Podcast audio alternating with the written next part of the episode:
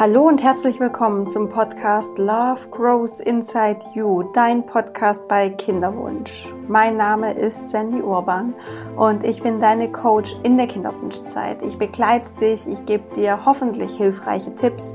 Ich sorge dafür, dass du immer mal wieder die Perspektive wechselst und dass es dir unterm Strich möglich ist, ja, einfach deine Kinderwunschzeit mit mehr Leichtigkeit zu verbringen, Vertrauen zu bleiben, in Gelassenheit zu kommen, Ängste loszulassen, Blockaden loszulassen vielleicht auch und ja, den ein oder anderen Glaubenssatz vielleicht auch aufzudecken und für dich aufzulösen. Und ja, ich habe ein, ähm, wie soll ich sagen, ein Angebot für dich, äh, wo sicherlich irgendwas für dich dabei ist. Also zum Beispiel der Podcast hier ist, glaube ich, schon mal sehr, sehr gut, um einen guten Eindruck zu bekommen, wer ich bin, wie ich arbeite und ähm, ja, Inspirationen abzuholen und wichtige Impulse.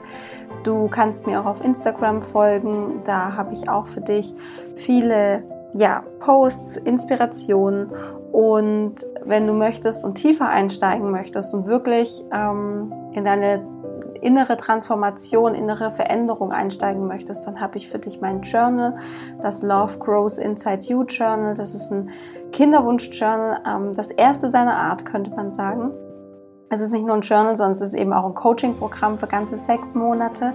Also da kannst du schon mal intensiv mit dir arbeiten. Und wenn du sagst, das ist mir nicht genug, ich brauche wirklich eine Einzelbetreuung, ähm, ich möchte direkt mit der Sandy zusammenarbeiten, dann gibt es auch Einzelcoachings. Genau. Ähm, alle Infos dazu findest du auch in den Show Notes. Und ähm, vorab äh, muss ich dir genau zu dieser Folge ganz kurz ähm, ich, es ist Montagabend. Ich habe mit Erschrecken festgestellt, oh shit, ich habe noch keine Podcast-Folge für morgen. Ich habe es total vergessen. Ähm, und witzigerweise, wirklich, also das Universum ist wirklich so ach, großartig. Ähm, in dem Moment öffne ich Instagram und sehe, dass mir eine liebe Followerin geschrieben hat, wann denn endlich meine Podcast-Folge zum Thema ja, Mutterleben, Muttersein äh, endlich kommt. Und dann dachte ich, okay, also ähm, das ist ja kein Zufall.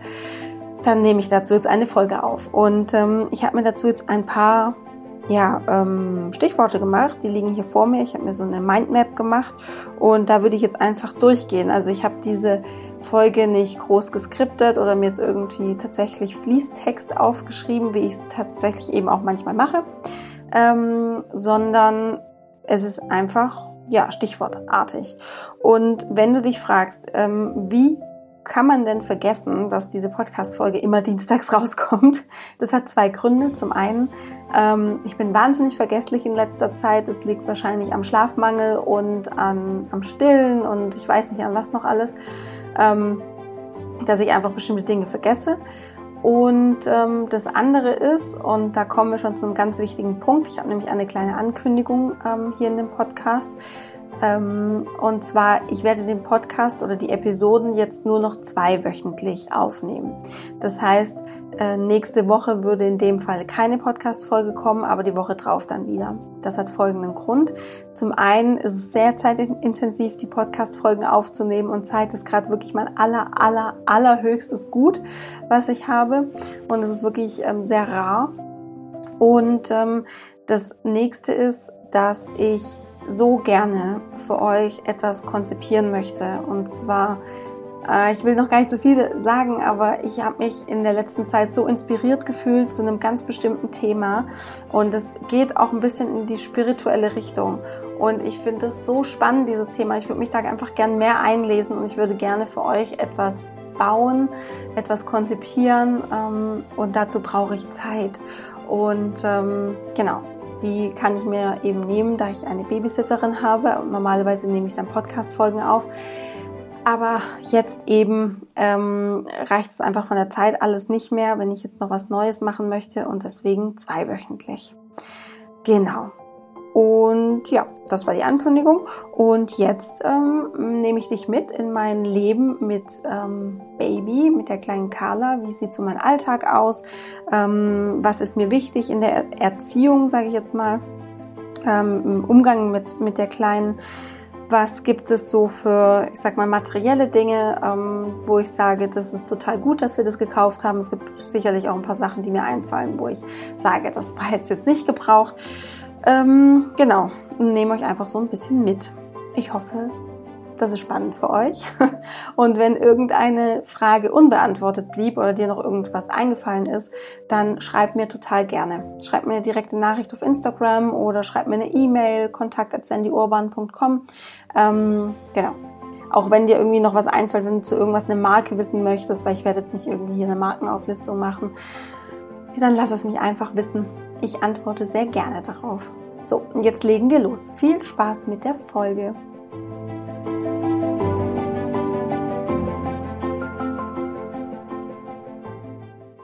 Also, wir fangen mal mit was ganz ähm, Allgemeinen an. Und zwar, wie ist denn so mein Tagesablauf? Mein neuer Tagesablauf. Vielleicht ganz kurz dazu, wie war mein alter Tagesablauf? Ähm, der sah ungefähr so aus. Ähm, ich bin aufgestanden, wann ich wollte, weil ich ja selbstständig bin und eine freie Zeiteinteilung genießen darf. Und ähm, ja, habe mich dann also ja, wie sagt man, ähm, vorrangig morgens äh, dann an den Schreibtisch gesetzt und ein bisschen was gearbeitet und äh, mittags dann, ähm, ja, je nachdem irgendwas für mich gemacht oder so, mich mit äh, Freundinnen getroffen oder war im Café verabredet oder, oder habe aus einem Café noch gearbeitet und abends hatte ich meistens Coachings. So, das war so ähm, ja mein Tagesablauf, beziehungsweise dann abends ähm, noch irgendwie war ich mit meinem Mann essen, wir waren im Kino, wir sind noch spazieren gegangen, ähm, Biergarten mit Freunden getroffen, etc. etc. Ähm, natürlich auch äh, ein Stück weit äh, vor Corona, aber so sah ungefähr mein Tag aus. Wie sieht mein Tag jetzt aus? Ähm, ich stehe auf, äh, also Nee, ich fange anders an. Carla wacht meistens irgendwann zwischen 4.30 Uhr und 6.30 Uhr auf. Und dann, je nachdem, wie müde ich noch bin, meistens bin ich noch sehr müde von der Nacht, weil ich sie auch noch ähm, ja, häufig stille, so alle ein, zwei Stunden nachts, ähm, steht dann zum Glück mein Mann mit ihr auf und ich kann noch ungefähr so eine Stunde, eineinhalb weiter schlafen. Das äh, ist sehr, sehr schön und ich weiß auch nicht, was ich machen würde, wenn das nicht so wäre. Mein Mann arbeitet ja aus dem Homeoffice schon immer, also nicht erst seit Corona, schon, sondern auch schon davor. Und ja, dann stehe ich irgendwann auf, dann frühstücken wir zusammen. Ich mache der kleinen Carla auch Frühstück. Ähm, dann setzen wir uns gemeinsam hin. Und nach dem Frühstück, ja, dann ist eigentlich meistens schon wieder Schlafenszeit für Carla. Ähm, dann macht sie ihr erstes Vormittagsschläfchen. In der Zeit ja, räume ich ein bisschen auf oder mache was für mich oder manchmal schlafe ich auch selber nochmal, je nachdem. Und dann nach ihrem ersten Vormittagsschläfchen stehen wir gemeinsam auf oder ähm, ja, dann spielen wir meistens ein bisschen, dann gehen wir raus, wir machen vormittags unseren Spaziergang. Das hast du wahrscheinlich auch schon das eine oder andere Mal gesehen auf Instagram dass ich da vielleicht eine Story gepostet habe.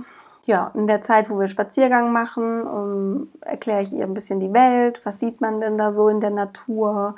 Carla liebt Hunde, das heißt, ähm, sie liebt es, Hunde anzuschauen oder andere Menschen anzuschauen. Andere Kinder findet sie auch sehr spannend.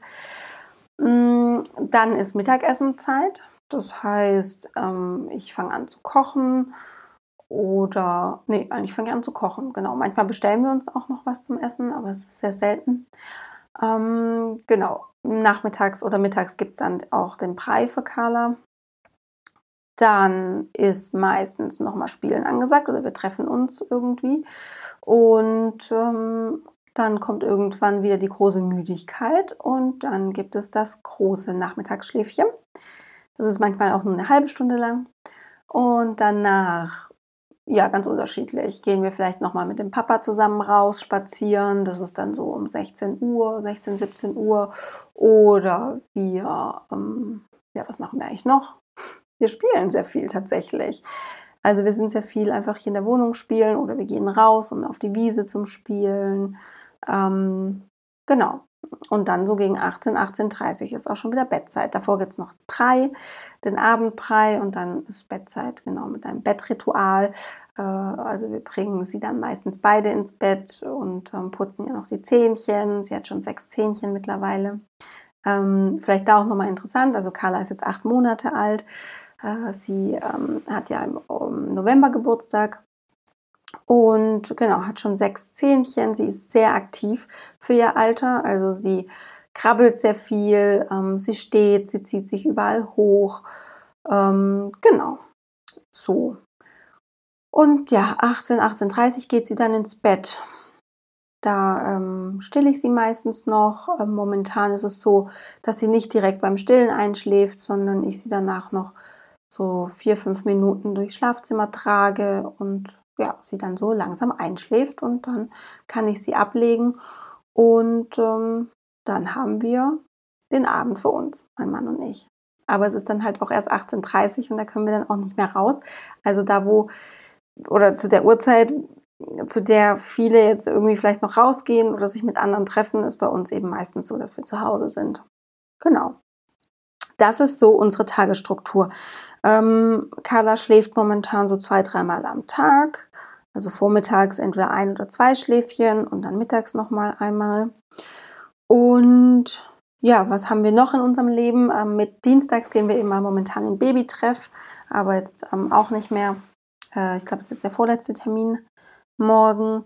Das ist total schön und will ich auch wirklich nicht missen. Wir wollten eigentlich in einen Feenkit-Kurs. Feenkit ist ähm, angelehnt an PKIP. Und PKIP sagt ihr vielleicht was, das ist Prager Eltern-Kind-Programm. Und Feenkit ist so, äh, ich sage jetzt mal eine Erfindung aus München, ähm, wo auch nochmal verschiedene Ansätze mit reinfließen. Und eigentlich wollten wir so einen Kurs machen, ähm, aber der war leider schon belegt. Ja, vielleicht machen wir das ab November noch, genau. Und ich finde es total wertvoll, diesen Babytreffkurs zu machen oder generell diese Kurse zu machen, weil ich einfach den Austausch mit anderen Müttern liebe. Ich finde es total schön, ähm, auch Carla zu sehen, wie sie mit anderen Kindern agiert. Ähm, ich liebe es, mich, mich, mit anderen Mamas zu treffen, mich zu unterhalten, Tipps auszutauschen. Finde ich total wertvoll und es ist wirklich mein Wochenhighlight. Ähm, es gefällt mir wirklich sehr, sehr gut. Ich habe auch noch zum Thema so Tagesstruktur eine Frage bekommen, ähm, und zwar, wie ich es denn mit dem mit Me-Time mache.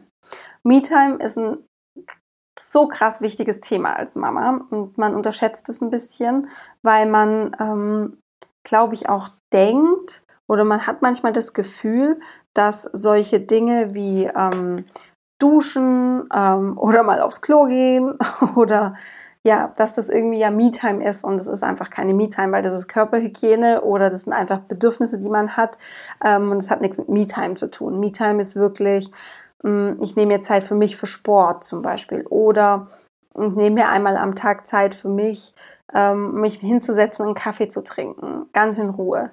Ähm, unterschiedliche Dinge, also wirklich Sachen, die ich für mich tue. Und äh, da muss man dann auch wirklich schauen, dass man durch sein familiäres Netz, ähm, vielleicht Unterstützung durch Familie, ähm, durch bekannte Freunde, Verwandte, keine Ahnung, ähm, dass man sich diese Zeit nehmen kann. Wir können das leider nicht mit Familie, weil die einfach zu weit weg wohnen. Deswegen haben wir uns eine Babysitterin gesucht. Und ähm, das ist total schön. Ähm, wenn die Babysitterin da ist, dann arbeite ich halt meistens, aber ich habe natürlich auch die Möglichkeit, mir zu gönnen. Ähm, des Weiteren habe ich ja gerade schon gesagt, dass mein Mann ähm, im Homeoffice ist. Das heißt, er ist zeitlich auch flexibler. Ähm, durch das ist es mir möglich, dass ich auch mal zur Kosmetik gehen kann, ähm, wenn es mit seinem Zeitplan gut passt, eben oder mit seinen Terminen, dass ich mir einfach auch Dinge für mich gönne die ich halt davor auch gemacht habe und die sehr, sehr wichtig sind, um meine Energien, meine Batterien wieder aufzufüllen. Also Me-Time zu nehmen ist wirklich eins der wichtigsten Dinge bei Mama sein, weil wenn meine Batterien nicht aufgeladen sind, dann kann ich nicht so liebevoll und so großartig sein zu meiner Carla, wie, ähm, ja, wie ich es gern möchte, sondern bin ich einfach schnell genervt oder ähm, ich habe einfach auf bestimmte Dinge keinen Bock, weil ich einfach keine Kraft habe. Also beispielsweise irgendwie zweimal am Tag rauszugehen oder irgendwie noch ähm, ein, Playdate zu haben mit der Carla. Das finde ich dann super anstrengend und dann mache ich das nicht oder ich bin genervt und das merkt sie dann. Sie merkt sowieso, sowieso total schnell, wann ich genervt bin, auch wenn ich es manchmal noch nicht richtig gemerkt habe. Genau, Me-Time ist total wichtig. Und wie man sich das holt, eben schauen, dass man klare Absprachen hat mit dem Partner, dass man auch klar kommuniziert, ich brauche diese Zeit für mich. Ähm, eine Babysitterin engagieren für, weiß ich nicht, unsere kommt jetzt all, so zweimal die Woche für drei, vier Stunden. Ähm, kann man natürlich auch viel weniger machen oder viel mehr, wie man es einfach braucht. Das ist jeder Mensch, jede Frau, jede Mama total unterschiedlich. Ähm, oder eben familiär, dass man da schaut, wer kann mich da unterstützen und da ganz klar kommunizieren, kannst du bitte auf mein Kind aufpassen, ich brauche Zeit für mich. Wirklich, ich bin nicht im Raum, ich werde irgendwo sein ähm, oder ich werde, ähm, auch wenn es nur im Schlafzimmer ist und ihr seid im Wohnzimmer, aber ich brauche Zeit für mich. Me-Time ist total wichtig und fragt da bitte nach Hilfe. Also ihr braucht da Unterstützung. Me-Time mit Baby ist fast unmöglich. Ihr braucht jemanden, der euch das Baby abnimmt. Ja, dann möchte ich, glaube ich, noch mal ein bisschen auf die materiellen Dinge eingehen. Ähm, und zwar, ja, so Babyausstattung und so weiter und so fort. Ich weiß nicht, ob ich schon mal in einem Podcast erwähnt habe in irgendeiner Episode, ähm, aber genau, also auf was wir sehr achten ähm, bei ihren Klamotten beispielsweise ist, dass es Naturmaterialien sind, also nur Wolle, Seide, Bodies von Anfang an. Ähm, jetzt auch im Sommer sind die wirklich total perfekt, weil die total schnell trocknen, wenn man mal ein bisschen schwitzt. Ähm, Genau. Äh, Baumwolle, Seide, so diese Dinge. Genau. Und ähm, ja, auf was achten wir noch? Wir haben nicht viel Klamotten tatsächlich. Ähm, man braucht auch gar nicht so viel.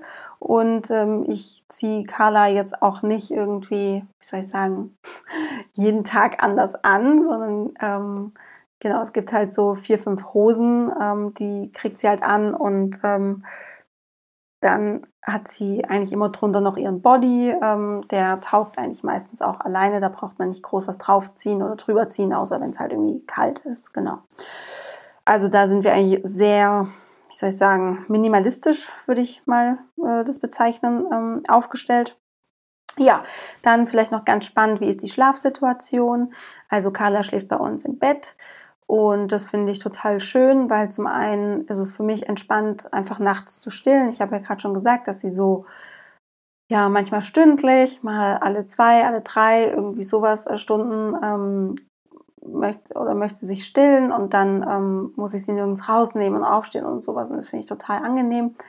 Ähm, ich weiß zwar auch aus dem Babytreff, dass es gut sein kann, dass wenn sie in, ihrem eigenen Bettchen schla schlafen würde, dass sie dann seltener aufwachen würde, weil sie eben ja nicht durch mich geweckt wird oder durch äh, meinen Mann, wenn wir uns bewegen oder sie vielleicht auch nicht durch den Milchgeruch, sage ich mal, geweckt wird, sondern einfach dann auch längere Schlafphasen hat. Ähm, ich finde es aber persönlich einfach total schön, sie einfach in diesem Familienbett zu haben, ähm, ja, das mag ich einfach sehr. Ich habe ein bisschen gebraucht, um mich daran zu gewöhnen, weil Carla oder ich glaube jedes Baby einfach total viel Platz ähm, einnimmt beim Schlafen. Und äh, da habe ich ein bisschen gebraucht und mein Rücken hat auch ein bisschen gebraucht, um sich daran zu gewöhnen.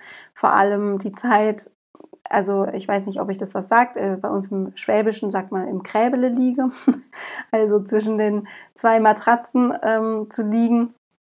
Und das ist ja, teilweise äh, ein bisschen unbequem, aber man gewöhnt sich dran und mittlerweile passt es auch und äh, ich weiß nicht, was das ist, hört sich jetzt so an, wie wenn da eine riesen, wie eine San, San Andreas Spalte zwischen unseren Matratzen wäre. Das ist es natürlich nicht. Also es ist eigentlich wirklich ziemlich ähm, dicht nebeneinander, aber trotzdem ist es einfach was anderes, wenn man komplett auf einer Matratze liegt.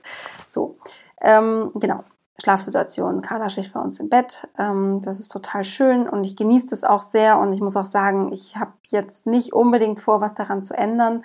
Auch wenn wir es schon ein, zwei Mal versucht haben, sie in ihrem Beistellbettchen, eigentlich ist es kein Beistellbett, sondern wir haben ihr großes Babybett, äh, was wir haben, was eigentlich auch schon wieder ein Kinderbett ist, haben wir direkt neben unser Bett gestellt.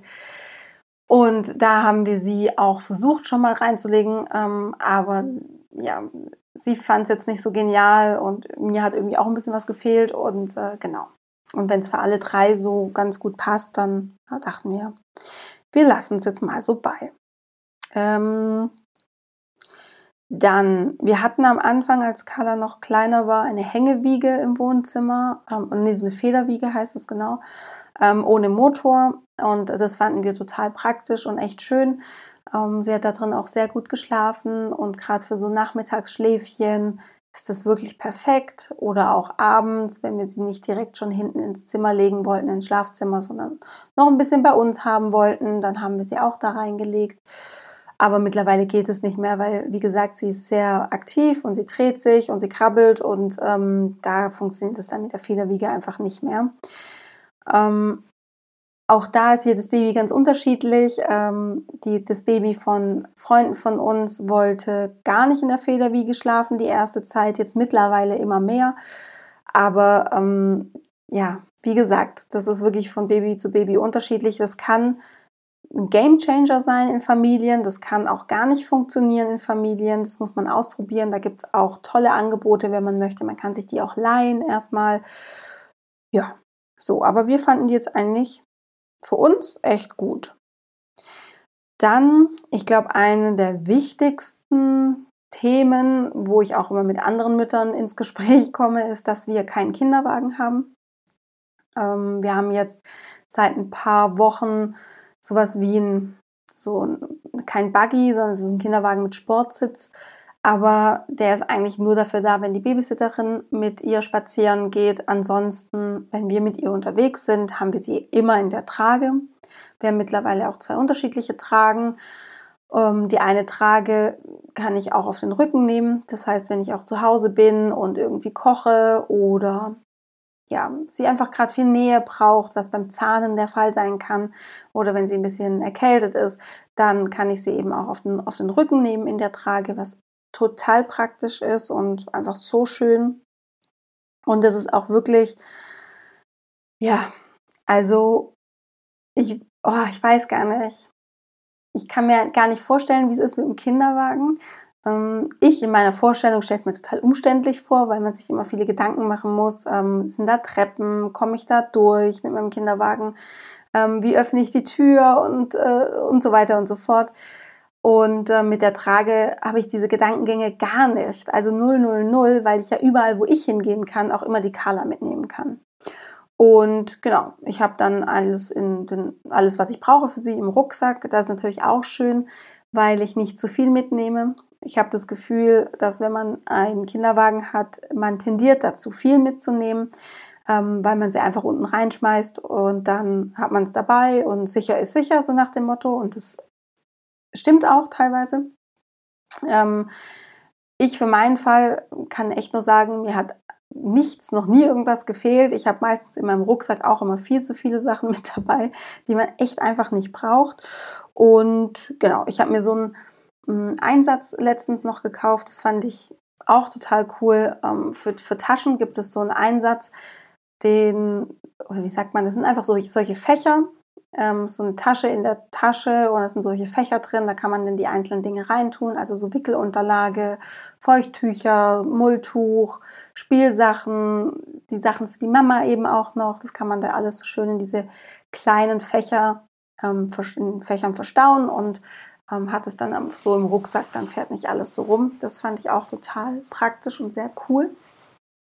Ähm, genau, also wir haben einfach keinen Kinderwagen. Hm, finde ich auch einfach, es hat total gut funktioniert. Ich war ja auch am Anfang ein bisschen skeptisch und wusste nicht, funktioniert das so. Ähm, war auch immer offen und habe auch gesagt, wenn, wenn wir merken, wir wollen einen Kinderwagen, dann holen wir uns einen. Aber einfach bis heute nichts vermisst und man braucht keinen. Es geht sehr einfach und viel besser mit Trage, wenn man mich fragt.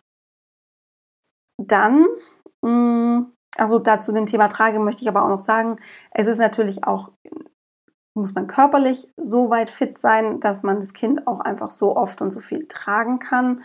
Ähm, das ist auch einfach von Frau zu Frau unterschiedlich, auch wie die Geburt war. Ähm, ja, da spielen einfach so viele Faktoren rein. Aber wie gesagt, das Schönste ist, das Kind zu tragen. Und ich liebe es einfach, mit meiner Carla durch die Welt zu gehen und sie ganz nah bei mir zu haben. Und da vielleicht auch nochmal, gönnt euch eine Trageberatung in einem, in einem Trageladen ähm, weil da gibt es auch nochmal so viele Unterschiede und jeder Körper ist unterschiedlich und das macht auf jeden Fall super viel Sinn. Und ach, was mir einfach ein totales Anliegen ist, die Kinder nicht mit dem Gesicht nach vorne zu tragen, weil sie da einfach total reizüberflutet werden und sie überhaupt gar keine Chance haben, sich zurückzuziehen. Und das nächste ist, dass es auch von, von der Rückenkrümmung einfach nicht optimal ist. Wenn man vielleicht das, wenn man das Wort schädlich in den Mund nehmen möchte, kann man das machen.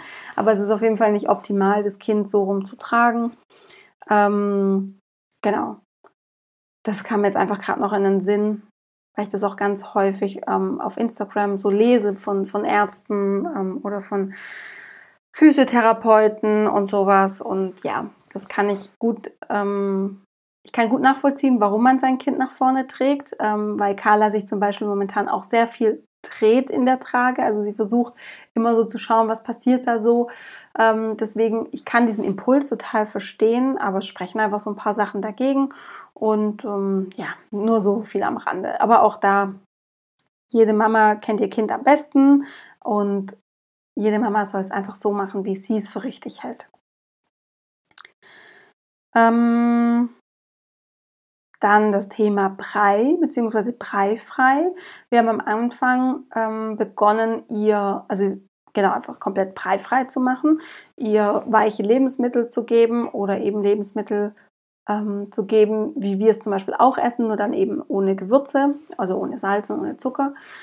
Ähm, nachdem wir dieses kleine Erlebnis hatten mit dieser Nussallergie, wo wir im Krankenhaus waren und ähm, ja, das einfach nicht schön war, und das hat sich so ein bisschen auch einfach in unseren Köpfen festgesetzt, sind wir da mm, ein bisschen von abgerückt. Das heißt, sie kriegt morgens beim Frühstück, kriegt sie noch breifrei. Da kriegt sie ganz unterschiedlich von Avocado, Banane, Melone, ähm, mal so eine, so eine Zucchini-Waffel, ähm, die, die ich gemacht habe ähm, ja, entweder einfach sowas, dann kriegt sie mittags einen Brei, also so Pastinake, Karotte, was da nicht alles gibt.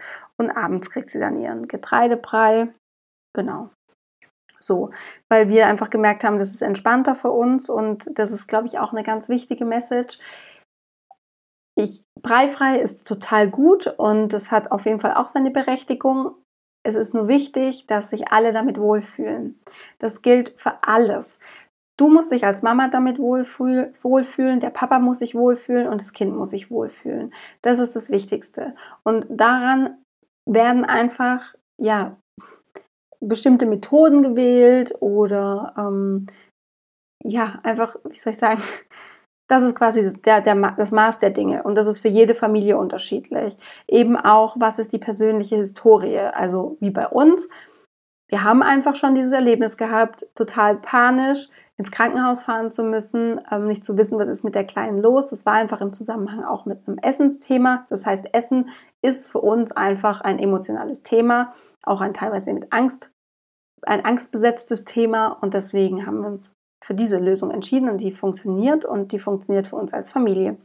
Und das ist das Wichtigste, dass es für dich und für deine Familie funktioniert.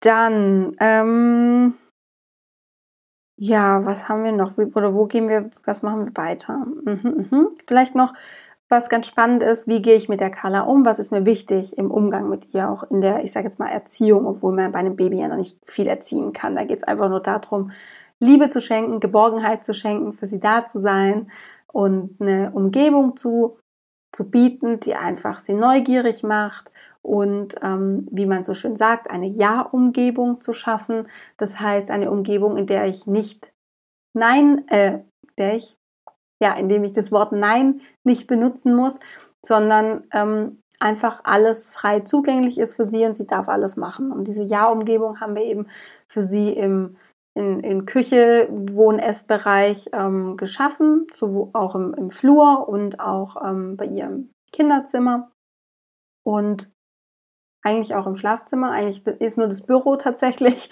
für sie komplett tabu, weil ähm, hier äh, Dinge stehen, sehr viele Kabel sind und so weiter. Also es geht wirklich darum, oder wir haben ähm, sehr viel Wert darauf gelegt, diese Ja-Umgebung zu schaffen ich versuche auch, wenn sie irgendwas hat, wo ich nicht möchte, dass sie damit spielt, ihr dann immer Alternativen anzubieten und auch nicht zu sagen, nein, das darfst du nicht, sondern zu sagen, schau mal hier, ähm, das ist dein Kabel. als Beispiel. Wir haben ihr zum Beispiel ein Kabel zur Verfügung gestellt, was einfach nicht mehr in Use ist, also was wir nicht mehr brauchen. Da ist ein Stecker dran und ein Stück für ein bisschen Kabel. Das darf natürlich nicht zu lang sein, wegen Strangulationsgefahr. Aber weil sie liebt es, mit Kabeln zu spielen und an Steckern rumzuspielen. Und ich möchte das natürlich nicht, dass sie das mit benutzten Kabeln macht. Also hat sie ihr eigenes Kabel, mit dem kann sie spielen. Und ähm, genau, das kann ich ihr dann zeigen und stattdessen geben, was ja quasi dann auch kein Nein, du darfst es nicht ist, sondern eher ein Hey, schau mal, hier ist dein Kabel, möchtest du nicht damit spielen? Genau, das ist uns wichtig. Ähm, was ist uns noch wichtig? Ich versuche total viel mit ihr zu sprechen. Ich versuche ihr ähm, ganz viel zu erklären und auch auf eine Art und Weise, wie wenn ich mit einem Erwachsenen rede, sage ich jetzt mal. Jetzt nicht so komplex natürlich, aber ich verfalle jetzt nicht in krasse Dudu-Gaga-Sprache, äh, sondern benutze die Wörter, die ich jetzt mit meinem Mann auch benutzen würde. Ähm Ach, zum Thema Ja-Umgebung ist mir eigentlich gerade noch was eingefallen. Vielleicht kommt es auch gleich nochmal. Mhm. Ja, Alltagsgegenstände liebt sie. Das ist wirklich so was. Wir haben ähm, total schöne Spielsachen, ähm, haben darauf geachtet, dass ziemlich alles aus Holz ist und unbedenklich, weil sie jetzt eben auch gerade, weil sie Zahn sehr viel in den Mund nimmt und drauf rumkaut und auch zerbeißt. Deswegen ist auch alles aus Holz oder aus Naturmaterialien, Papier, Bücher sind mit so einer mm, oder mit un ungefährlichen Farben. Gibt es auch extra Bücher, genau sowas. Und da achten wir eben sehr drauf. Mm. Ja, wir sind natürlich auch immer da. Wir lassen die Kleine nicht weinen. Das ist auch, was mir ganz, ganz, ganz wichtig ist, dass wir sie nicht weinen lassen. Ah ja, genau, zum Thema Ja-Umgebung. Genau, jetzt kam es gerade wieder. Ähm, was ich mich auch immer frage, wenn ich den Impuls verspüre, ihr etwas zu verbieten oder zu sagen, ähm, nee, das darf man nicht oder das macht man nicht oder sowas. Ich hinterfrage dann immer, ist es wirklich was? Geht es hier um, um eine Gefahr? Darf sie das wirklich nicht machen? Oder geht es einfach nur darum, dass ich gerade mein, mein Machtstatus als Mutter, den ich automatisch habe, weil ich bin für sie einfach eine Person, zu der man aufschaut, meinen Machtstatus ähm, ausnutze. Und das hört sich jetzt total krass an, aber wenn du selber Mama bist, dann kannst du das mal für dich beobachten, wenn du ähm, einfach im Umgang bist mit, dein, mit deinem Kind und du hast diesen Impuls, irgendwas zu verbieten. Frag dich mal wirklich, ist es jetzt wirklich gefährlich oder geht es da um meine persönlichen Befindlichkeiten? Gutes Beispiel ist, sie sitzt am Tisch und was sie morgens beim Frühstück immer macht, ist, ähm, sie isst erstmal und dann ähm, fängt sie irgendwann an, zum Beispiel heute Morgen die Wassermelone, ähm, in ihrer Hand zu zerdrücken. Und da läuft wirklich der Saft raus und das ist eine Riesensauerei. Und dann findet sie es total toll, das am Tisch nochmal so einzureiben. Und klar ist da der erste Impuls zu sagen, nee, nicht, das macht man nicht, das ist eklig, das ist dreckig, mit Essen spielt man nicht. Für mich ist es aber wichtig, dass sie Essen kennenlernt und zwar auch mit der, mit der ähm, Form, mit wie verhält sich Essen, wenn ich wenn ich es zerdrück, ähm, wie natürlich ist es für Kinder witzig zu manchen und sie wird auch irgendwann lernen ab einem bestimmten Alter, wo sie auch das begreifen kann, dass man mit Essen nicht spielt. Aber in dem Moment lasse ich sie einfach machen, weil es ist für sie ja nicht gefährlich, wenn sie das macht. Und deswegen darf sie das jetzt momentan auch noch tun. Sie darf Essen erfahren, so wie in, in allen Formen und Farben und Aggregatzuständen, wie Essen sein kann. Und ähm, genau, das war jetzt für mich so mal so ein Beispiel. Ich höre oder ich versuche sehr, sehr viel auf meine Intuition zu hören. Sobald ich anfange, zu sehr im Kopf zu sein, zu sehr Argumente, das macht man nicht, das darf man nicht, ich habe gelesen das.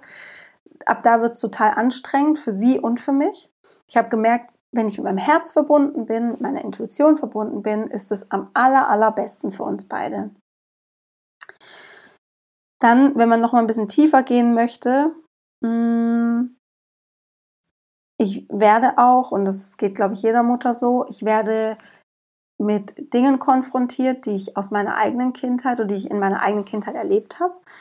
Und zwar ist es tatsächlich, das ist auch ähm, nachgewiesen in Studien, dass wenn ein Kind in einem bestimmten Alter ist, dann siehst du, siehst, sieht man sich selber, ähm, wie man in diesem bestimmten Alter war und wenn man dann irgendwelche Dinge erlebt hat, dann kann es sein, dass es, dass ähm, man getriggert wird durch das Kind. Ähm, zum Beispiel, ähm, man trifft sich mit anderen Eltern, das andere Kind hat total viel Spielzeug und ähm, kriegt immer irgendwie immer noch mehr und sowas. Und man denkt dann so, ja, aber das geht doch nicht, das Kind darf doch nicht so viel Spielzeug haben. Und es hinterlässt ein ganz komisches Gefühl in einem. Und man denkt, das darf nicht sein, das ist nicht richtig. Und häufig steckt dahinter dieser Wunsch von deinem inneren Kind oder von, von dir, von früher, ich hätte gern auch so viel, oder ich hab, hätte gern auch so viel Spielzeug gehabt. Und ähm, das verbieten wir dann unserem eigenen Kind oder anderen Kindern ähm, das heißt, es ist was, was uns einfach triggert oder es hinterlässt einfach schlechte Gefühle bei uns. Und das darf man, da wird jede Mama damit konfrontiert und das darf man auch liebevoll einfach beobachten, was da so hochkommt. Und es schenkt einem nochmal so, so viel Potenzial, innere Heilung zu betreiben, innere Kindheilung zu betreiben oder eben auch zu schauen, ja, was sind bei mir einfach noch für Themen offen und was darf ich da auch loslassen? Genau. Auch so Glaubenssätze, die dann hochkommen, sind einfach solche Dinge wie, das macht man nicht oder das, das darf man nicht, immer so verallgemeinernde Dinge. Ähm, das ist, sind auch Sachen, wo ich darauf achte, die sage ich auch nicht zur Carla. Ich sage nicht, ähm, das macht man nicht oder das darf man nicht, sondern ich zeige ihr trotzdem aber meine eigenen Grenzen auf. Ähm, auch hier wieder ein Beispiel. Sie liebt es, an meinen Haaren zu ziehen und zwar sehr vehement. Ich glaube, es ist für sie ein Ausdruck von Liebe. Ähm, und ich sage dann nicht, ähm, das tut weh, das darf man nicht, man zieht nicht andere Menschen an den Haaren, sondern ich sage, Carla, ich möchte das nicht, bitte lass meine Haare los. Natürlich ist sie noch sehr klein, diese acht Monate, sie kann es noch gar nicht so verarbeiten, das ist natürlich alles total komple zu komplex für sie, aber je mehr ich jetzt schon mich darin übe, das so zu kommunizieren, desto einfacher wird es einfach für mich später. Deswegen fange ich nicht an, ab einem bestimmten Punkt erst so zu reden, sondern ich fange einfach jetzt schon so an. Ähm, genau, man wird auch immer wieder konfrontiert mit unaufgelösten Mustern. Also zum Beispiel bin ich immer noch ungeduldig oder habe ich immer noch den Hang zum Kontrollieren. Das sind solche Dinge, die zeigen dir dein Kind auch nochmal ganz extrem auf. Und ähm, auch da darf man hinschauen. Und was mir letztens auch nochmal durch den Kopf gegangen ist, ich glaube, genau, das ist ein ganz wichtiger Gedankengang. Wenn du Mama bist, hast du kaum bis keine Zeit mehr, dich mit diesen Dingen wirklich auseinanderzusetzen, dich wirklich hinzusetzen und zu sagen, ich betreibe jetzt persönliche Weiterentwicklung, ich löse jetzt diesen Glaubenssatz auf, ich ähm, werde jetzt geduldiger, ich werde jetzt gelassener, ich lasse jetzt Kontrolle los. Das kannst du versuchen, kann auch mal funktionieren. Es ist nur unglaublich anstrengend, es kostet äh, auch total viel Energie und die Energie kannst du eigentlich oder solltest du dir selber schenken oder deinem Kind schenken in der Zeit. Und ähm, deswegen finde ich es einfach so immens wichtig, dass man die Kinderwunschzeit echt dafür nutzt, diese Dinge, seine eigenen Baustellen anzuschauen, die eigenen Themen anzuschauen und daran zu arbeiten. Weil sobald du Mama bist, bist du froh für jeden Glaubenssatz, für jedes Muster, was du aufgelöst hast. Wirklich. Ähm, weil wenn jetzt nochmal was aufkommt, hast du eigentlich fast keine Chance, das wirklich effektiv aufzulösen. Ja.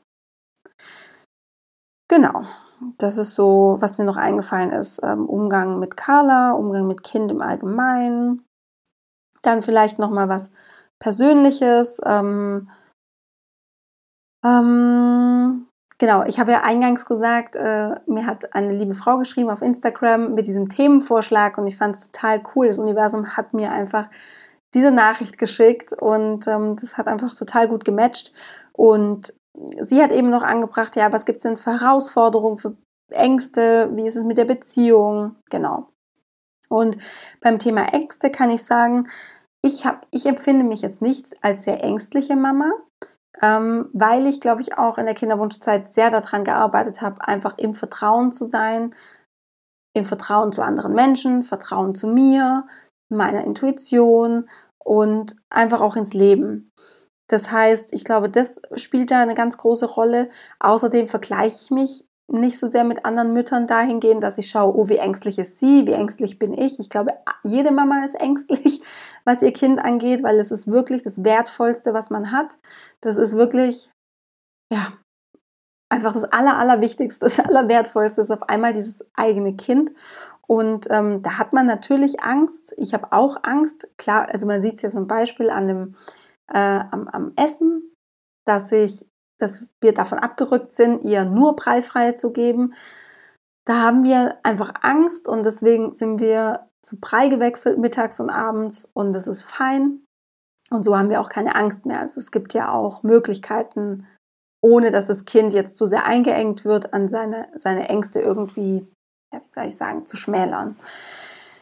Wenn es natürlich jetzt wirklich um so Dinge geht, dass man Angst hat, wenn das Kind klettert oder mh, mm, ja, diese Dinge oder auf dem Spielplatz ist oder Sand ist oder keine Ahnung.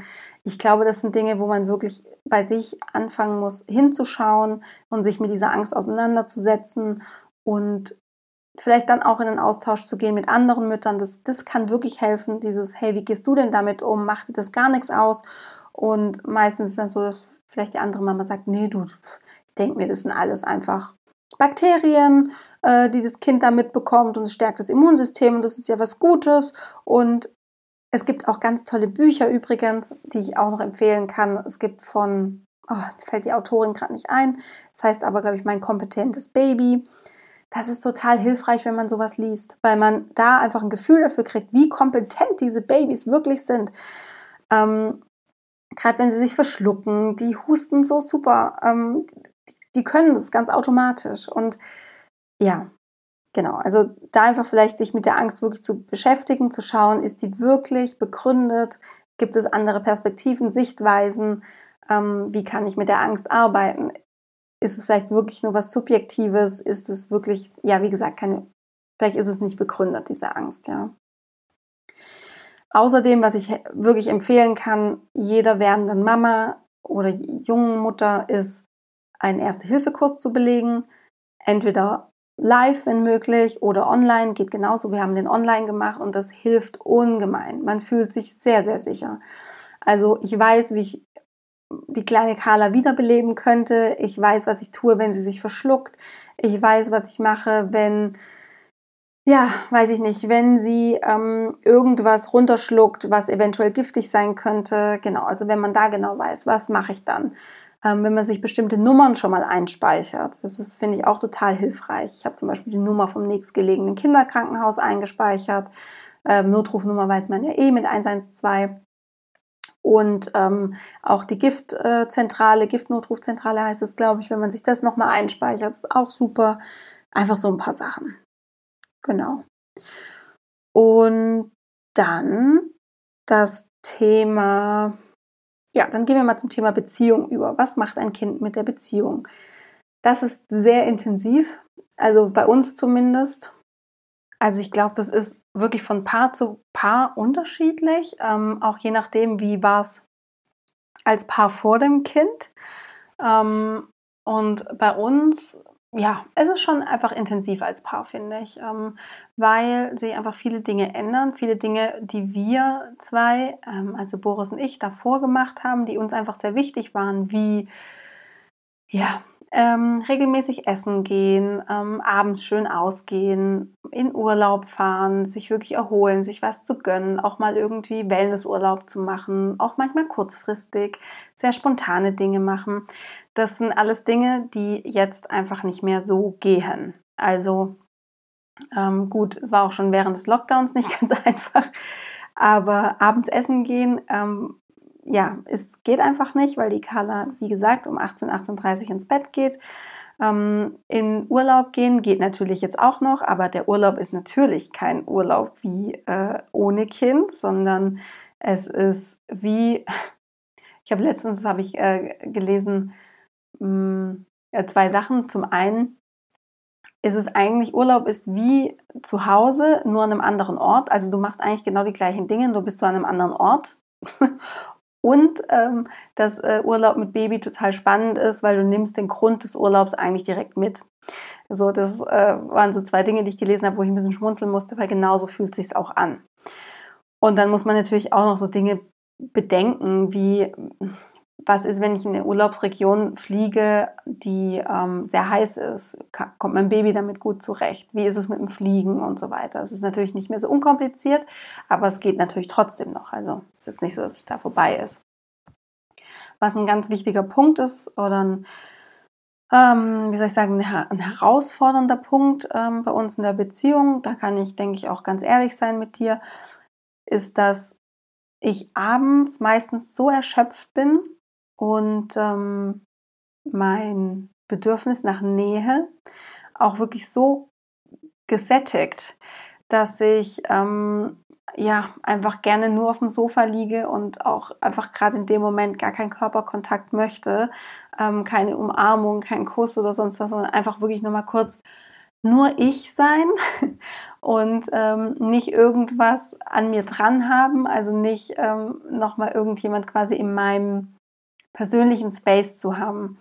So, ähm, das ist was, ja, weiß ich nicht. Das haben jetzt auch schon ein paar Mütter berichtet, dass es bei denen auch so ist und das ist, ähm, glaube ich, nicht, ähm, wie soll ich sagen, äh, äh, nicht, nicht selten. Und ähm, ja, das war am Anfang eben ein bisschen schwierig für, für uns beide, also für meinen Mann und mich, weil ich habe nicht verstanden, warum ich auf einmal diese ähm, ablehnenden Gefühle habe ihm gegenüber abends. Ähm, und er hat natürlich auch nicht verstanden, warum ich so reagiere und sagt, boah, nee, bleib mir weg, ich, ich kann das gerade nicht. Und wir haben angefangen, zusammen ein Buch zu lesen. Ähm, das heißt ähm, Eltern sein, Paar bleiben. Auch da weiß ich gerade nicht den Autor. Aber das ist total hilfreich, weil es holt ein als Eltern total ab und es gibt einem ja einfach das Gefühl, okay, ich bin nicht allein damit und es erklärt auch bestimmte Dinge, wie eben dieses Phänomen, was ich abends habe, wenn ich auf dem Sofa sitze, dass ich einfach keine Nähe mehr möchte in dem Moment. Genau. Ähm, was auf jeden Fall ähm, mehr geworden ist, intensiver geworden ist, ist die Arbeit, die wir in die Beziehung reinstecken müssen. Im Sinne von sich wirklich zu bemühen, dem anderen zuzuhören, auch wenn man gerade denkt, boah, mir ist gerade alles zu viel und die Kleine schreit und oh, mir ist gerade irgendwie, oder der Tag war einfach blöd und die Nacht war scheiße und ähm, sich da wirklich ja, zu bemühen, dem anderen wirklich zuzuhören, ähm, nicht schnippisch zu werden oder irgendwie, ja, zu sagen, das ist uns gerade nicht wichtig oder so. Ähm, außerdem, was wir zum Beispiel eingeführt haben, ist ein Ritual abends. Das heißt, wenn wir die Carla ins Bett gebracht haben, dann sagen wir uns gegenseitig, was wir heute gut gemacht haben. Also ich sage meinem Mann, was er heute gut gemacht hat aus meiner Perspektive und er sagt mir, was ich heute besonders gut gemacht habe und das ähm, ja, schafft einfach auch nochmal Nähe. Und ja, das sind so, das war jetzt eben ein Beispiel, da gibt es aber so verschiedene Dinge, auf die man da achten kann. Und wie gesagt, dieses Buch Eltern sein, Paar bleiben, kann ich da wirklich nur empfehlen, wenn man da tiefer einsteigen möchte. Es macht definitiv was mit der Beziehung. Ja, dann vielleicht noch, ähm, kann ich noch zwei, drei Worte dazu sagen, wie ist es denn, Mutter zu sein nach vier Jahren Kinderwunsch? Oder denke ich noch oft an, die Kinderwunschzeit zurück? Und da kann ich sagen, ich habe das Gefühl, dass ich Carla unglaublich zu schätzen weiß. Auch in Phasen, wo es nicht einfach ist, wo sie krank ist, ähm, wo ähm, ja, die Nächte vielleicht total blöd sind, ähm, ich nicht viel Schlaf bekomme, es manchmal einfach ein bisschen anstrengender ist, weil sie vielleicht auch nicht so gut drauf ist. Und trotzdem habe ich eine unglaubliche Dankbarkeit für sie und kann auch total schnell in dieses Gefühl gehen, in dieses, hey, ich bin so froh, dass du hier bist.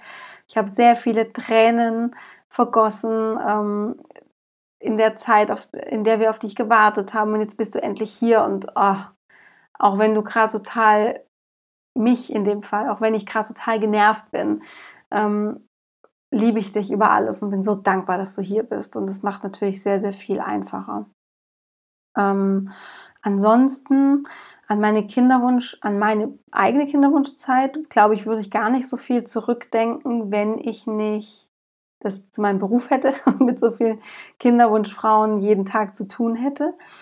ähm, was nicht schlimm ist. Also ganz im Gegenteil, ich finde es total bereichernd. Ich liebe ja meinen Job, ich finde es total erfüllend und dadurch denke ich einfach häufiger an meine Kinderwunschzeit zurück, aber auch dadurch, dass, dass es für mich keine Zeit ist, wo ich sage, oh Gott, ich will die vergessen, es war so schrecklich, weil es war nicht alles schrecklich, ich konnte so, so viel lernen ähm, und es war eine gute Zeit und eine Zeit, die auf jeden Fall Sinn hatte.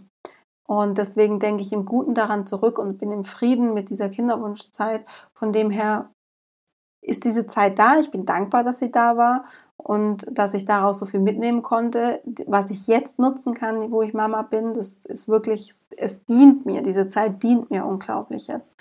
Und genau, von dem her denke ich da schon ab und zu eben zurück, aber jetzt auch nicht eben, eben jetzt irgendwie schlimm oder dass ich denke, oh Gott, zum Glück ist es vorbei. Ganz im Gegenteil. Also wir hatten auch wirklich eine gute Zeit. Ja. Ähm, ich möchte vielleicht mal ganz kurz hier noch anmerken, alles, was ich sage, sind meine persönlich, ist meine persönliche Meinung. Wenn du als Mama oder ähm, als werdende Mama oder als ähm, ja, äh, Mama, vielleicht noch nicht schwanger, aber bald Mama, ähm, wenn du das anders machen möchtest, wenn du eine andere Meinung hast, wenn, wenn du da nicht d'accord gehst, ist es absolut okay. Das ist total in Ordnung. Du darfst deine eigene Meinung haben, du darfst dein Kind so aufziehen, ähm, wie du möchtest, ja. Sofern es in Liebe ist und sofern es ähm, ja mit, mit viel Geborgenheit ist und mit, mit Zärtlichkeit und sowas darfst du mit deinem Kind äh, sonst natürlich tun und lassen, was du möchtest. ähm, genau. Und da sind wir auch nochmal bei einem ganz guten Thema. Ähm, ich möchte von einer Erfahrung erzählen, die ich letzte Woche gemacht habe auf Instagram.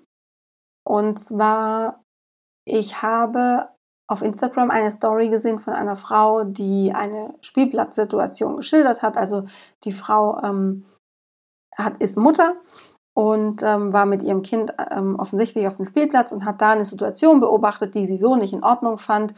Und ähm, ja, es war so, der, der Grundtenor dieser Story war so ein bisschen, es geht gar nicht, was die Mama da gemacht hat. Und ähm, ja, so nach dem Motto, ich verurteile das. Ich habe dann daraufhin geschrieben, dass ich das sehr schade finde, dass, weil sie auch eine gewisse Reichweite hatte, oder hat, ähm, dass ich das sehr schade finde, dass sie das so schreibt, weil es vielleicht anderen Müttern einfach ein schlechtes Gefühl gibt. Und dafür gibt es ja auch dieses, diesen Begriff. Das heißt, dieser Begriff heißt Mom-Bashing und das ist wirklich sehr weit verbreitet und ich glaube, dafür kriegt man auch erst ein Gefühl, wenn man selber Mama ist, wenn man häufig mit dem Gefühl vielleicht auch konfrontiert wird, was falsch zu machen oder nicht perfekt zu sein, nicht genug zu sein, ähm, Dinge vielleicht auch nicht zu wissen, etc. Und wenn man ja, dann eben vielleicht noch so eine Story sieht, dann gibt einem das erst recht kein gutes Gefühl, weil man dann denkt, oh Gott, ich bin wirklich komplett falsch, weil man vielleicht es genau so letzte Woche noch gemacht hat. Warum auch immer. Also ich persönlich, das habe ich auch in der Nachricht an die Frau geschrieben, ich würde es auch anders machen. Nichtsdestotrotz ist es jetzt keine gefährdende Situation gewesen für das Kind. Ähm, es war eine ganz normale Spielplatzsituation und ähm, aber auch wenn ich das anders machen würde, bringe ich trotzdem Verständnis auf für die Mutter, weil eventuell hatte sie einfach, wie gesagt, eine scheiß Nacht oder einen harten Tag oder es ist sonst irgendwas passiert, eine kurze Zündschnur und dann gibt es einfach, macht man Dinge, die, wo man vielleicht einfach nicht drüber nachdenkt. Und ähm, was aber auch nicht schlimm ist, was einfach auch mal sein kann. Und ich finde das dann halt einfach nicht okay, wenn man dann das einfach nach draußen trägt. Ähm, und ich habe, was mir dann auch zum Beispiel wichtig ist, dass man, wenn man in der Situation ist, wenn man sowas beobachtet, in den Dialog zu gehen mit der Frau, mit der Mama und zu sagen, hey, ähm, ich habe auch ein Kind übrigens. Ähm, das, was du, was hier gerade, was ich gerade beobachten konnte, ist folgendes. Mir ist es auch schon mal passiert und mir ist im Nachhinein einfach dann so gekommen, hey, vielleicht gibt es noch eine, eine schönere Lösung für das Ganze. Also im respektvollen Austausch zu gehen mit der Mutter, nicht von oben herab, sondern hey, mir ging es genauso oder ähm, einfach auf Augenhöhe zu sein und in den Dialog zu gehen. Weil alles andere bringt der Mutter nichts und alles andere ist einfach nicht cool. Und dieses Mom-Bashing ist deswegen auch nicht cool, weil Mütter das, das auch nur machen, damit sie sich als was Besseres fühlen. Und so von ähm, eben dieses von oben herab und ich mache das ja besser. Und was man damit ja tut, ist ja eigentlich nur seine eigene Unzulänglichkeit zu, ver zu verstecken ähm, vor sich selber und vor anderen. Und ja, mal, also ich finde es ich find's einfach ein etwas, was man sich einfach stecken kann als Mama. Ich bin da auch ehrlich gesagt ziemlich allergisch darauf, auf das ganze Thema, ähm, weil auch ich, ich bin zum Glück nicht so oft davon betroffen, beziehungsweise wirklich kaum. Aber ich kriege das, wenn man halt mit vielen Müttern unterwegs ist, dann kriegt man das einfach mit. Und dazu gehört zum Beispiel auch nett verpackte ähm, Kritik. Ähm, zum Beispiel, ähm, ich könnte ja mein Kind nicht äh, so früh schon in die Kita geben, ähm, dafür liebe ich es einfach zu sehr. Und das ist ja, also eigentlich nett verpackt, wenn man dann zum Beispiel auch noch sagt, boah, das finde ich echt cool von dir, dass du das kannst. Ich könnte es ja nicht, aber es kann ganz, ganz viel in der anderen Mama auslösen. Und ich glaube, dass man da sehr, sehr sensibel sein muss und sein darf und auch wirklich sein Mitgefühl, seine Empathie einfach sehr einfühlsam sein muss. Ähm, ja, und Mitgefühl und Empathie einfach einschalten muss. Wirklich muss.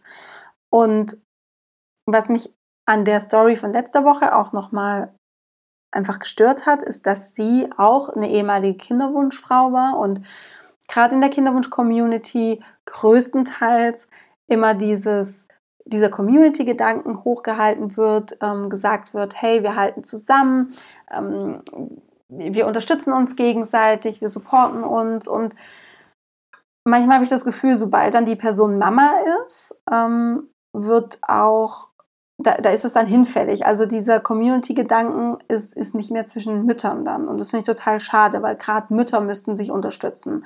Weil jede Mama weiß, dass die andere Mama es einfach teilweise sehr hart hat, ähm, auch Scheißphasen erlebt, nicht viel Schlaf kriegt, natürlich auch total viel Glück und es ist so, so schön, ein Kind zu haben. Verstehe mich nicht falsch. Ich liebe es wirklich, ich möchte es nicht mehr eintauschen. Aber es gibt halt auch diese negativen Seiten. Es gibt die Seiten, die sehr anstrengend sind. Und jede Mama weiß das. Und warum können Mütter sich nicht gegenseitig einfach liebevoll unterstützen, da sein, auf Augenhöhe miteinander kommunizieren, in Ich-Botschaften kommunizieren und nicht dieses von oben herab und diese Mutter macht das und das geht ja gar nicht. Das ist wirklich ein Thema, das, uh, da wird es mir ganz anders und da könnte ich ausflippen. Und deswegen möchte ich das jetzt hier einfach nochmal anbringen. Wenn du noch im Kinderwunsch bist oder werdende Mama oder vielleicht schon Mama bist, einfach in bestimmten Situationen im Austausch mit anderen Müttern liebevoll drauf zu blicken, verständnisvoll drauf zu blicken und im Zweifel nicht belehrend und von oben herab und arrogant zu reden und auch nicht hintenrum, sodass es die Mama nicht mitbekommt, sondern in direkten Dialog zu gehen und da wirklich einfühlsam zu sprechen. Und wir kennen das alle, wir machen alle Fehler und wir haben auch alle Angst, dass wir irgendwas falsch machen bei unserem Kind. Und wir versuchen alles wirklich so perfekt wie möglich zu machen, aber wir sind auch nur Menschen und wir machen Fehler in unserer Erziehung und wir machen Fehler im Umgang mit unserem Kind. Und dann wünsche ich mir entweder eine andere Mütter, die einfach die Fresse halten und denken, sorry für den Ausdruck, und denken, ähm, ist halt so, solange es nicht irgendwie gefährlich ist für das Kind, muss ich da meinen Senf nicht dazugeben. Oder das Gespräch mit mir suchen und dann sagen, hey Sandy, ähm, mir ist die Situation aufgefallen, ich habe das beobachtet. Wie ging es dir denn damit? Hast du irgendwie, ja, mir, mir ging das ähnlich mal kann ich dir vielleicht irgendeine Empfehlung geben? Möchtest du es hören? Auch diese Frage, möchtest du es erstmal hören? Ja, ist ja auch so wichtig. Okay, das ähm, war es jetzt aber zum Thema Mom-Bashing. Vielleicht behältst du es einfach im Hinterkopf und wenn es ja nur eine Aussage von dir ein bisschen bremst in Zukunft, dann ähm, ist es ja schon wunderschön. Genau. Und auch da möchte ich sagen, auch ich bin davon nicht ausgenommen. Auch ich habe einen hohen Perfektionsgedanken Und ich denke mir manchmal auch, uff, das kann man aber so ja eigentlich nicht machen oder ich weiß, wie es besser geht, in Anführungsstrichen. Ähm, aber sich da auch einfach mal auf die Zunge zu beißen oder einfach zu fragen, ich habe eine Empfehlung, möchtest du es hören? Aber man muss es auch nicht. Man kann doch einfach mal nichts sagen. Man muss nicht immer Ratschläge verteilen. Genau. Das sage ich jetzt hier so äh, neunmal klug, wo ich doch einen Podcast habe, der sich zu, ich sage jetzt mal 50 Prozent aus Ratschlägen speist. Aber ja, vielleicht resoniert es mit dir und vielleicht weißt du, spürst du, was ich meine. Und ähm, ich hoffe, ich habe es gut ausgedrückt und konnte mich da jetzt einfach verständlich, ähm, verständlich machen. Du Liebe, das war jetzt mal so ein Summary, ähm, ganz kurz, knapp, ähm, einfach mal so ein grober, ja, Überblick, ein grob, grober Überblick über mein Leben momentan, wie es mit Carla ist, wie es in der Beziehung ist mit Boris. Ähm, ja, wie gesagt, es war grob, es war gefühlt, es ist wirklich nur die Oberfläche und hinter jedem einzelnen Thema könnte ich fünf Podcast-Folgen aufnehmen. Ähm, die Frage ist, wer möchte das hören, aber es ist wie gesagt sehr oberflächlich und es ist, ich habe viele Themen auch wirklich nur ganz kurz angeschnitten und bin da jetzt auch ein bisschen durchgerusht. Trotzdem ist es jetzt wieder über eine Stunde geworden, dieser Podcast. Ich hoffe, du konntest dir was draußen mitnehmen. Wenn du vertiefende Fragen hast zu etwas, wenn du von mir Empfehlungen zu etwas möchtest, wenn du weiß ich nicht, dich interessiert, was wir für, mit was wir mit welcher Prämilch wir ihren Brei anrühren, I don't know, dann frag mich das gerne. Stell mir die Frage auf Instagram, stell mir die Frage ähm, über E-Mail, wie, wie du möchtest, wie es sich für dich besser anfühlt. Und dann werde ich die auch beantworten. Und ja, denk dran, in ähm, die nächste Podcast-Folge gibt es erst in zwei Wochen. Ganz wichtig. Und ich wünsche dir bis dahin alles Liebe, fühl dich umarmt und behalte im Hinterkopf, Love grows inside you. Alles Liebe, deine Sandy.